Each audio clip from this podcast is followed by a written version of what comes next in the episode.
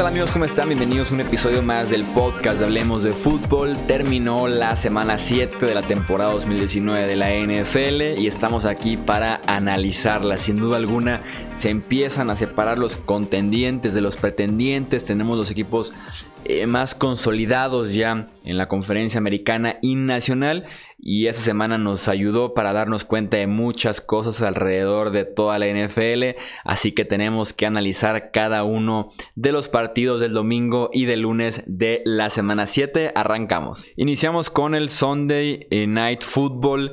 La victoria 37 a 10 de los Dallas Cowboys sobre los Philadelphia Eagles. Este partido que en cuestión de minutos, con las primeras dos posesiones de Filadelfia, dos balones sueltos, los Cowboys convirtieron esto en 14 puntos y prácticamente con eso ya sentenciaban este Sunday Night Football que se acabó en cuestión de minutos que habíamos iniciado el eh, primer cuarto. En total fueron 27 puntos que Filadelfia se comió en la primera mitad. Es un récord para esta era de Doug Peterson como head coach de los Eagles. Y sobre todo Dallas que se vio muy beneficiado no solo enfrentar una defensiva que sigue sin encontrarse al 100%, que su línea defensiva ha decepcionado con el pass rush y su secundaria está perdidísima y ya les ganaron a Jalen Ramsey antes de la fecha límite de cambios pero también con unos Dallas Cowboys que recuperaron gente que no estuvo presente en el partido contra los Jets de Nueva York y se notó la diferencia entre ese equipo que jugó en Nueva York y este equipo que jugó en Dallas contra eh, Filadelfia. Regresan a Mari Cooper y Randall Cobb al juego aéreo, que lo agradece Dak Prescott. Y sobre todo recuperan a sus dos tackles ofensivos, Tyron Smith y Lael Collins, que son tal vez la mejor pareja de tackles en toda la NFL. Se siente la protección. Abrieron espacios para Zeke Elliott, que superó las 100 yardas y tuvo también un touchdown. Y es por eso que Dallas tiene tal vez su primera victoria importante o su primera victoria grande después de haber vencido a tres equipos que pues, son muy inferiores, eh, caer con tres equipos que después eh, son considerados tal vez un poco mejores que los primeros tres, con todo y que los Jets por ahí se colaron entre las derrotas de los Cowboys. Pero sí, su primera victoria tal vez importante, un rival divisional que por lo menos estaba peleando ahí el liderato antes de este domingo por la noche. Sí, Chuy, estas Águilas de Filadelfia, yo creí que aquí podían darle el, cambio de ánimo a la temporada, porque la realidad es que las Águilas han empezado muy mal casi todos sus partidos. Son el único equipo que le ha concedido una victoria a los Atlanta Falcons. Todavía no sé cómo sucedió eso, pero sucedió. Y, bueno, aquí el, asunto es que vienen de, muchos castigos, de muchos pases sueltos, y Nelson Aguilar no tiene nada que hacer en este equipo, es, un fraude. O sea, ya quizás en otro equipo haga algo, pero con las Águilas en realidad es más frustrante que que realmente una solución. Muchos fumbles aquí también. Y también hay que, creo, cuestionar el, el, cocheo y la toma de decisiones. Corrieron tres veces consecutivas en su propia yarda, veintitantos. Y, decían, es que por la zona del campo, entonces no queríamos arriesgar mucho. Y dije, bueno, ¿quién eres y qué hiciste con Doc Peterson? ¿no? Esta no es la clase de procesos mentales, analíticos que habíamos eh, acordado, los llevaron al Super Bowl y que ahora pues nos queda claro que los personajes o los coaches que se han ido del equipo, quizás eh, pensando en un John de Filippo, ex coach de, de corebacks, y, también en un Frank Reich, que ahora es, eh, era coordinador ofensivo y ahora es head coach de los Colts. Creo que ellos tenían mucha más injerencia de las que les dimos crédito en su momento. Aquí, eh, la semana pasada contra Vikingos arriesgan una cuarta, en vez de tomar el gol de campo, una jugada ridícula de trick play. Y aquí no, no me gusta nada lo que hicieron en, en este juego. Sé que hay lesiones, sé que hay problemas, sé que Carson Wentz quizás no nos está dando todo lo que quisiéramos. Yo creo que es más por los receptores, pero sí creo que aquí hay mucho detalle del cocheo y que está pasando desapercibido. ¿Estás de acuerdo o, estoy exagerando? Yo soy de los que tienen buena estima en, muy en, un pedestal importante a Doc Peterson. Igual, igual, igual. Hasta ahorita así ha sido. Pero sí, entre lo errático que ha sido Carson Wentz y creo que el problema de los Eagles va más en, el, en lo que están haciendo en la línea de golpeo. Creo que no me gustaría ni culpar a Carson Wentz al 100% ni irme contra el staff de entrenadores. Simplemente se cayeron tanto su línea ofensiva como su línea defensiva. Que si recordamos tanto la campaña del Super Bowl como la temporada anterior, hablábamos de que eran de las cinco mejores unidades, tal vez, en la NFL, tanto la línea ofensiva como la defensiva. Y este año, por más que los nombres están ahí, no ha estado el nivel. Creo yo. Eh, no, no, y, fue el caso el año pasado y por eso empezaron lentos los Águilas. Eh, los tackles, pues, haciéndose viejos. La realidad es que la línea ofensiva se ha hecho hecho vieja y no, no la han sabido reemplazar. Veremos, yo creo que esta victoria es crucial, que le va a costar en la división al final de cuentas a las Águilas de Filadelfia y que solamente va a salir un equipo de esta división, entonces o se ponen las pilas a las de ya las Águilas y le ganan el siguiente a los Vaqueros de Alas, o, olvídense, ¿eh? no va a alcanzar un 9 y 7 para colarse a postemporada como hicieron las Águilas el año pasado, no en esa conferencia. Sí, falta ver qué tal la visita de Dallas ahora a Filadelfia más adelante en el año. Eh, Tennessee venció 23 puntos a 20 a los Chargers de Los Ángeles, eh, que simplemente encuentran nuevas maneras de perder partidos. Estaban en la yarda 1 de Tennessee, 19 segundos en el reloj. Intenta ir por el centro con Melvin Gordon que se queda corto de la zona de anotación y además comete un balón suelto que termina en las manos de la defensiva de los Titans. Touchback, el partido se acaba, los Chargers pierden por tres puntos estando a centímetros de la zona de anotación del rival. Ahora sí que voy tanto a culpar a Melvin Gordon como a alabar a la defensiva de los Titans. La defensiva de los Titans porque estuvo deteniendo a los Chargers en esa remontada que estaban montando en el último cuarto. Hay una jugada anterior, un pase largo aquí en Allen que una jugada defensiva lo anula. Eh, tenemos eh, una recepción de Austin Eckler que los lleva justamente hasta la yarda 1, lo alcanzan a detener de manera milagrosa antes de que cruce. Melvin Gordon tuvo un acarreo antes de este fumble y también lo detienen en la yarda 1. Y la jugada de Wesley Woodyard me parece excelente, se cuela por el lado derecho de la formación y alcanza total manotazo para eh, soltar el, balón de las manos de Melvin Gordon. Ahora sí, enfocándome en el corredor de los Chargers. Le ha hecho daño realmente la presencia de Melvin Gordon a este equipo de Los Ángeles. Desde que regresó están 0-3 para empezar por ahí. Y el 75% de sus acarreos son de 3 yardas o menos. Tiene dos fumbles, incluyendo este que le cuesta el partido al final de cuentas a los Chargers. Austin Eckler es el que debería estar recibiendo los toques tanto en el campo en general como en la línea de gol. No lo hicieron en este caso, terminaron pagando eh, pues con la derrota. Y Gordon creo que es momento, si es que ya se tardaron en hacerlo, en encontrarle un nuevo equipo antes de que se acabe la temporada y antes de que lo pierdan gratis en la agencia libre. La cosa es quién lo va a querer y quién va a querer pagarle ese dinero y quién va a querer el dolor de cabeza. Ya, ya, quedó demostrado que Melvin Gordon es un jugador más y ya, que estuvo detrás de una eh, buena ofensiva y que ha estado mejorando año tras año, sí, pero eh, llega después de una huelga sin ritmo y lo, lo, quieren meter a calzador y ahí está el precio, ¿no? Y ha sido el tema varias semanas y no es nada más tema tuyo ni mío de, esta semana en particular. No estamos haciendo sangre de un error que hizo Melvin Gordon. Simplemente los ojos nos dicen y las estadísticas también que Austin Eckler ahorita es un jugador superior a Melvin Gordon por aire y por tierra y que la ofensiva funciona mejor cuando él está en el campo. Tan así, y lo saben los Chargers y se hacen tontos, que Austin Eckler fue quien estuvo en toda la serie final cuando llegan hasta la yarda 1. Y ahí es donde deciden meter a Melvin Gordon y primero no consigue eh, entrar y en la segunda oportunidad pues entrega la pelota. Pero no exentemos de culpa a Philip Rivers. A Philip Rivers no le gustan los quarterback sneaks. La jugada más efectiva en la historia de la NFL es el quarterback cayendo hacia adelante para conseguir una yardita. Philip Rivers ha sido alérgico a esta jugada desde que tengo memoria. No la utilizan aquí arriesgan con Melvin Gordon y, el final ya lo conocemos. Eh, la ofensiva de Titans eh, funcionó, estaba carburando, creo yo, se vio mejor con Ryan Tannehill, tendrá que repetir titularidad y eh, además tuvimos un debut, Chuy, en la primera ronda, Jeffrey Simmons, que algunos pensábamos no iba a jugar hasta muy final en la temporada, entra aquí y juega bastante bien. Una captura, dos tacleadas para pérdida y cuatro tacleadas totales. Así que eh, brilla. Y el del otro costado, pues yo y vos así jugando a un gran nivel. Dos capturas de coreback, seis tacleadas, pero eh, el Chargers no va a ningún lado. Está muy lastimado, está herido, está sin autoestima, sin ideas.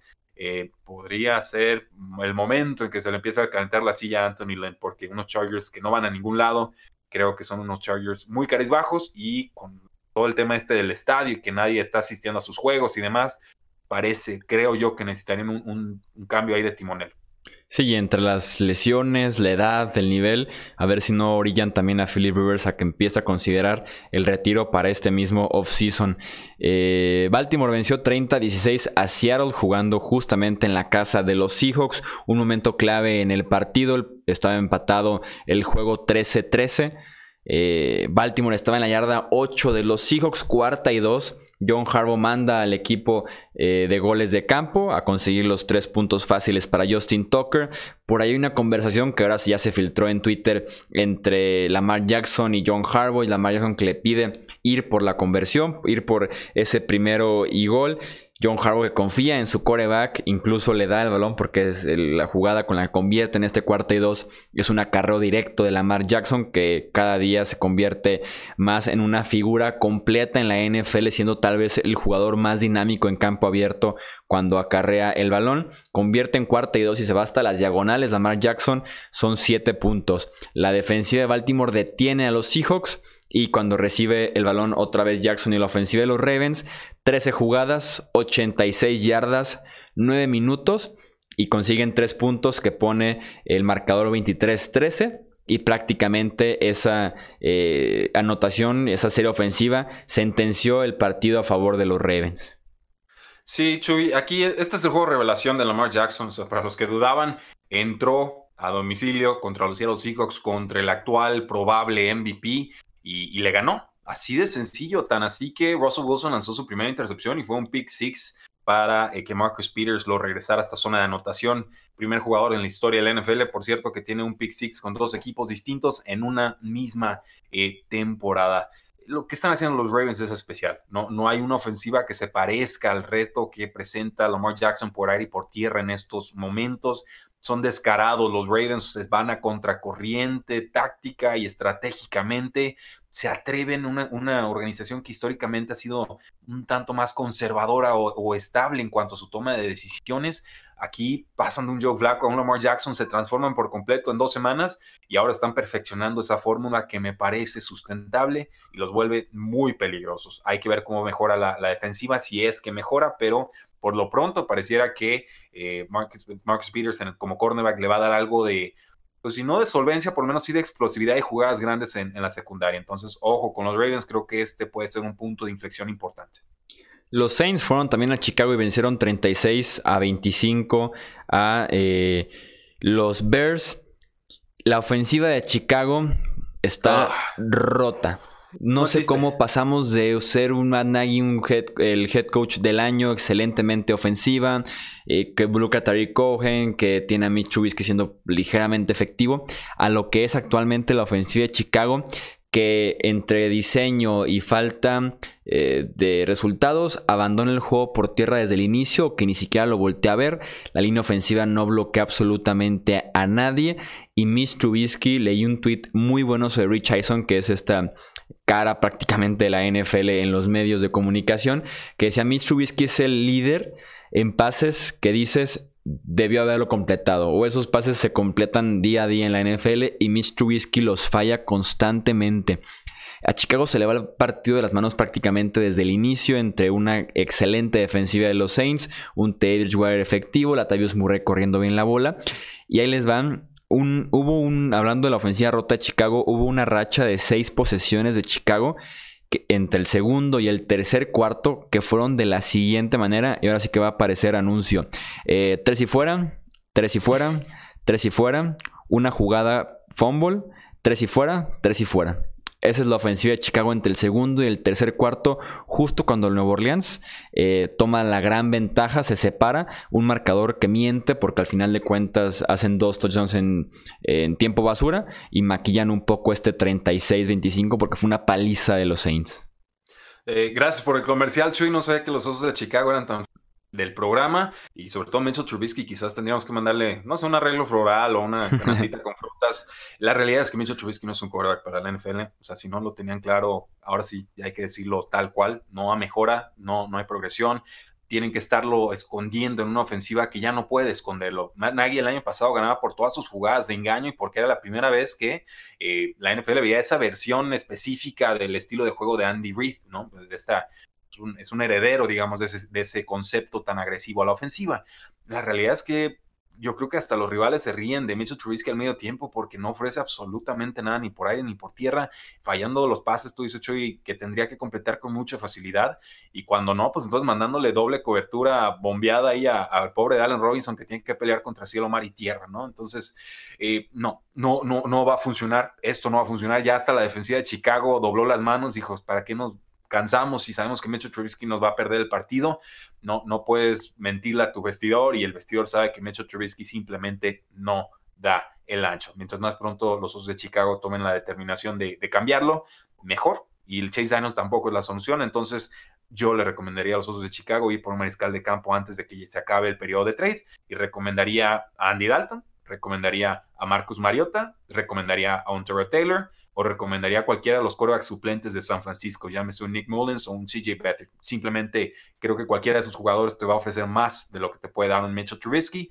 a bajo costo y mientras más pronto se laven las manos mejor, porque si no eh, les va a pasar lo que con los Jacksonville Jaguars que evaluaron mal su posición de quarterback, le renovaron el contrato a Blake Bortles y la siguen pagando. A mí me gusta la opción de Andy Dalton. Siempre me ha parecido un quarterback que, dependiendo del nivel que está alrededor de él, es también el nivel con el que él mismo juega.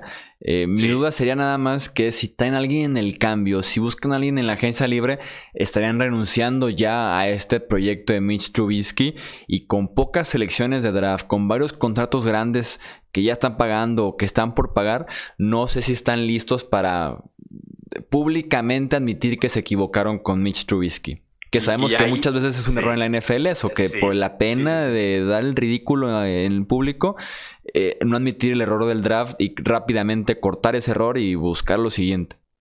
Sí, sunk cost se le dice en, inglés, en términos financieros, es como el, precio muerto, ¿no? lo que te costó inicialmente te ata a no tomar una determinación lógica a, posteriori. O sea, me costó tanto en un principio que emocionalmente me cuesta demasiado deshacerme de ello, aunque ya no valga absolutamente nada.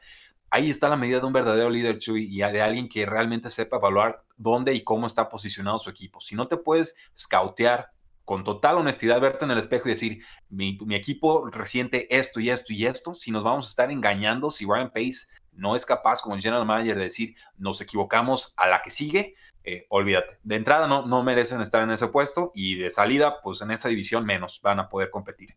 Eh, ojalá vayan por Andy Dalton, creo que es una opción muy intrigante para ellos. Bengals no está compitiendo por nada y si a Mitchell no le gusta, estoy seguro que es un gran muchacho, Mitchell Trubisky, pero aquí evaluamos otros atributos que no nos está ofreciendo ni, ni insinúa que va a ofrecer en algún momento. Eh, sí. Una lástima. Y tiene que ser sí o sí vía cambio o agencia libre porque no tienen picks prácticamente de draft. Eh, los Bears no tienen munición suficiente como para estar buscando eh, en primeras rondas del próximo eh, draft.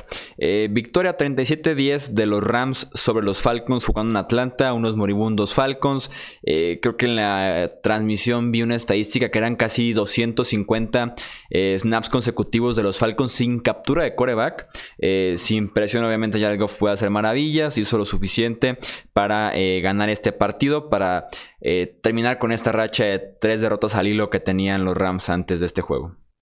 Sí, y ahora pues Matt Ryan lastimado del tobillo no parece grave, pero se acerca la semana de descanso, quizás decidan que ya no vale la pena pelear por, por esto. Eh, la verdad es que Dan Quinn está en tiempo prestado, lo sabíamos todos. Aquí pues ni siquiera la ofensiva pudo carburar. Lo de Devonta Freeman golpeando un puñetazo a Aaron Donald, bueno, tiene ganas de morir el muchacho, ¿no? Lo levantaron como si fuera una mosca eh, es el reflejo de lo que están haciendo los Falcons esta temporada, que es el ridículo. También un equipo que no se autoevalúa. Le, yo le atribuí demasiada peso, demasiado peso el año pasado a las lesiones y no, era un problema de cocheo y desarrollo de jugadores. Y creo que este proyecto ha llegado a su fin. Tenemos también la victoria 31-21 de Buffalo sobre Miami, los Dolphins que ganaban 14-9 al medio tiempo. Después inició la parte buena del show de Josh Allen, igual de inconsistente, tal vez igual de descuidado, pero que no es bonito, consigue los resultados, ya sea pasando, corriendo, haciendo, insisto, lo suficiente para darle eh, la remontada a este partido. Buffalo que inicia 5-1 una temporada por primera vez desde 2008. Eh, importante y se vieron mejor con Ryan Fitzpatrick, pero a mí no me importa porque tenemos que estar evaluando a Josh Rosen y no, parece que ya no lo vamos a ver mucho. Eh, de todas formas, casi dan el susto los Dolphins para los que juegan en Survivor y tomaron a los Buffalo Bills. Una primera mitad de los Dolphins, pero a la segunda parte zona roja, Fitzpatrick, intercepción, y ahí se les va, se les viene el vendaval de los Buffalo Bills. También destacar que hubo un onside kick regresado para touchdown, algo que no veíamos desde 1991. Los Vikings vencieron 42-30 a los Lions Minnesota que se ha convertido en una eh, muy poderosa ofensiva en las últimas semanas, sobre todo balanceada. En total fueron 500 yardas contra Detroit, 32 primeras oportunidades, los 42 puntos que hicieron. Kirk Cousins que se convierte en el primer quarterback en la historia con tres partidos consecutivos de 300 o más yardas y de rating de 130 puntos eh, o más. Eh, desde aquella vez que aquí dimos el discurso ese que Kirk Cousins, si tanta crítica que ha recibido, eres el hombre más criticado en, prácticamente en todo Estados Unidos, no enciende una llama en ti, en tu interior y saca tu mejor versión. No sé quién eres como ser humano. Desde que se dio ese speech aquí en este podcast, Kirk Cousins ha levantado la mano, ha jugado tal vez como uno de los mejores quarterbacks en la NFL, empezó a trabajar a sus receptores, eh, Dalvin Cook sigue corriendo como uno de los mejores en toda la NFL y Minnesota que está convertido en una casa ofensiva importante. You like that? You like that? Ya, ya esta, esta versión de Cousins, I like that. Eh, perfecto. Eh, y no era difícil, Chuy, lo habíamos dicho. Y no, es que seamos gurús, es que a veces es, es muy evidente. Play action con pases profundos nos van a ayudar a correr mejor y a pasar mejor. Y a Kirk Cousins le fascina el play action y era la, forma en la que brillaba con los Washington Redskins. Pero play action de pase largo y, comprometido realmente con el juego aéreo. Tan pronto hicieron eso, de repente Adam Thielen brilla y de repente Stephon Diggs brilla y ahora hasta Cal Allen, eh, Allen, perdón, Cal Rudolph está apareciendo en, en partidos. Bueno, eh, ¿qué, está pasando? Reviven a los muertos. Eh, cuidado con esta versión de los vikingos de Minnesota, que, me parece los Detroit Lions no están muy bien armados para detener lo que presentaba vikingos en este juego. Vikingos controló el guion del partido por completo. Detroit iba a remolque y sí, los cuatro touchdowns de Marvin Jones muy importantes y Matthew Stafford también jugando a un nivel superlativo, pero eh, no, no están bien armados para contrarrestar, insisto, lo que los vikingos presentan. ojo con ellos, Packers son favoritos, pero vikingos van un pasito por detrás en un campo prácticamente imposible de jugar en FedEx Field por las condiciones que tenía el campo después de una muy fuerte lluvia en Washington. Eh, los 49ers derrotan 9-0 a los Redskins, un partido que no contó con ningún touchdown, simplemente fueron tres goles de campo de eh, Robbie Gold la diferencia de talento de nivel de esos equipos, sin duda alguna, se cerró. Se cerró esa brecha a raíz de las condiciones que tenía tanto de clima como de campo. No estuvo tan lejos Washington de dar la sorpresa que hoy, creo yo, Case Keenum jugó mejor que Jimmy G en la primera mitad, sobre todo Adrian Peterson no estaba corriendo tampoco nada mal, el ovoide por ahí tuvo un fumble que comprometió eh, ligeramente el, partido en el tercer cuarto que metió a San Francisco en una zanja en la que ya después fue muy difícil salir, pero sí, un 9-0 suficiente para que San Francisco se mantenga invicto, está 6-0. Sí, ¿crees en ese 6-0, Chuy? ¿Te parece real o no hemos visto una prueba seria de 49ers? Porque yo tenía esta semana 6 contra los Rams como la prueba de fuego y para como llegaron los Rams, ahora comienzo a tener algo de dudas, pero tampoco quiero ser injusto con unos 49ers que eh, han superado toda clase de expectativas y que sí tienen un muy buen pass rush y un juego terrestre dominante. Y, yo siempre he sido defensor de Jimmy Garoppolo, simplemente no lo hemos visto esta temporada. O sea, ¿es un 6-0 engañoso o, sí es 100% eh, meritorio? Me quedaría tal vez como en el punto medio. No me iría tan a ninguno de los dos extremos porque reconozco su pass rush y reconozco ese juego por tierra que a base de creatividad y diseño sacan adelante prácticamente a cualquiera que toque el ovoide en el juego por tierra. Pero creo que sí me ha quedado de ver Jimmy G en este inicio de temporada, sobre todo en la parte de la inconsistencia, porque no espero prácticamente nada del partido a partido. O sea, lo que me ofrezca eh, es bienvenido. Realmente no esperaría un nivel alto por parte del quarterback de San Francisco. Entonces, creo que a medias, pero sí creo en, en, San Francisco y este 6-0. Bueno, ahí, está, está, el apunte.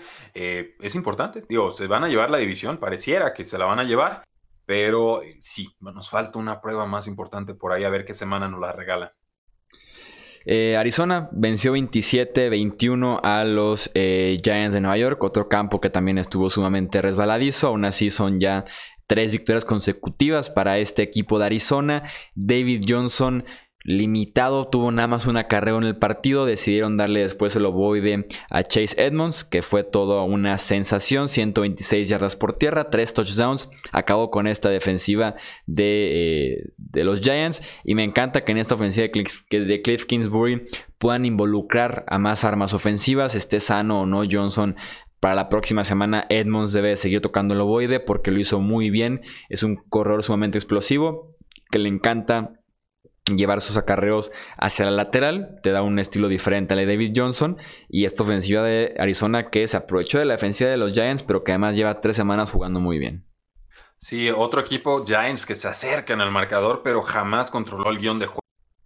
Arizona metió presión muy temprano y lo resintió bastante. Danny Dimes, yo ese apodo nunca me ha gustado. Ya dije que en vez de Danny Dimes tendríamos que llamarlo Danny Crimes, porque algunas de las jugadas que realiza son verdaderamente criminales. Aquí acaba con 22 de 35 pases completados, 223 yardas, un touchdown y una intercepción. Dices, bueno, números aceptables para un novato, pero pues aquí también pierde dos fumbles y el segundo fue mientras estaban tratando de, salvar el partido en tiempo de desesperación. Entonces, sí, hay, situaciones complicadas, el talento no respondió, Evan Engram desapareció en combate y, los, la, defensa de Arizona ha, sido muy benévola con, las alas cerradas para efectos de, fantasy fútbol y producción, pero aquí no, no apareció para nada. Los Giants tendrían que verse en el espejo. Esta es una derrota importante, perder contra Cardinals en casa, con la forma en la que van a responder los tabloides de Nueva York híjole, yo, yo sé que esta sí le duele y feo a la organización.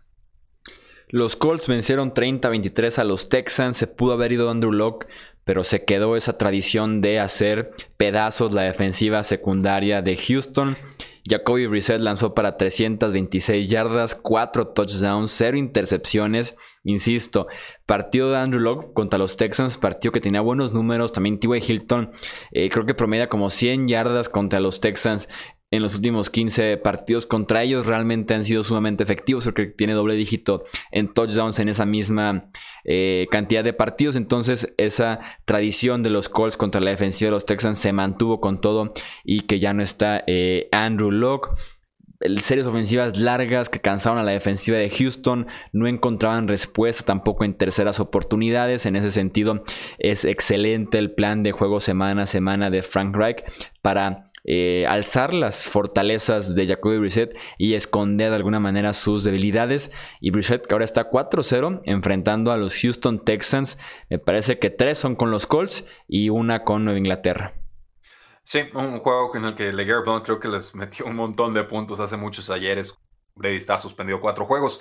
Eh, T.Y. Hilton no lo paran los Texans, jamás lo han parado, jamás lo van a parar. La secundaria de Texans está lastimada y no parece del todo bien entrenada, por eso el trade con Garen Conley de los Oakland Raiders. Pero eh, también Eric Ebron tuvo una recepción impresionante a una mano en zona roja. Zach Pascal, ya consolidado como receptor número 2, también está dando números importantes. Marlon Mack, un tanto más limitado, fue Brissett el que nos ganó con el brazo.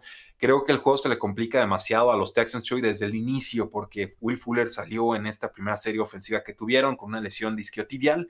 Y así como lo hace de Sean Jackson con cada equipo en el que ha estado, Will Fuller le abre el espacio al resto de, las de sus ofensivas y entonces le facilita el trabajo al quarterback y le da mayor eficiencia al resto de las piezas. Quitas a Will Fuller, creo que los, todo el campo se comprime, la defensiva puede jugar más tranquila, más pegada a la línea de golpeo y, eso creo que desde ahí ya iba mal en la tarde para los Texans, que pues simplemente no terminé de comprarlos y Frank Reich está haciendo un fantástico trabajo sin Andrew Locke.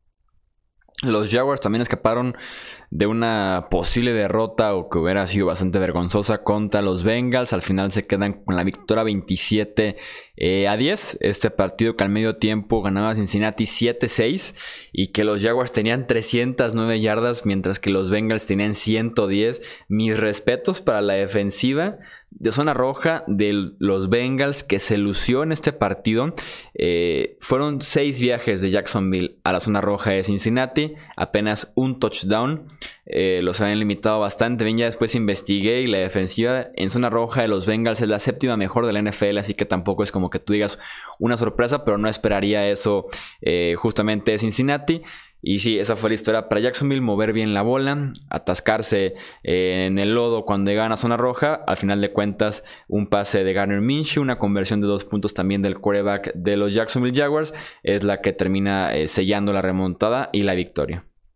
Sí, y la defensiva de los Bengals, pues solamente le permitió 131 yardas en 29 carreos a Leonard Fournette. Yo creí que se iba a ir para 250 en 40 toques eh, de balón.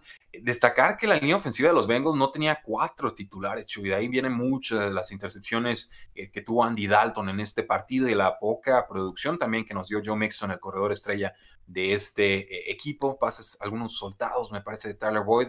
Cincinnati no va a ningún lado, no está funcionando Andy Dalton con, con Zach Taylor. Yo creo que ya es momento de ver a Ryan Finley, ver si nos puede ofrecer algo como titular y si no, pues seguramente Justin Herbert sería un buen quarterback para Cincinnati el próximo año.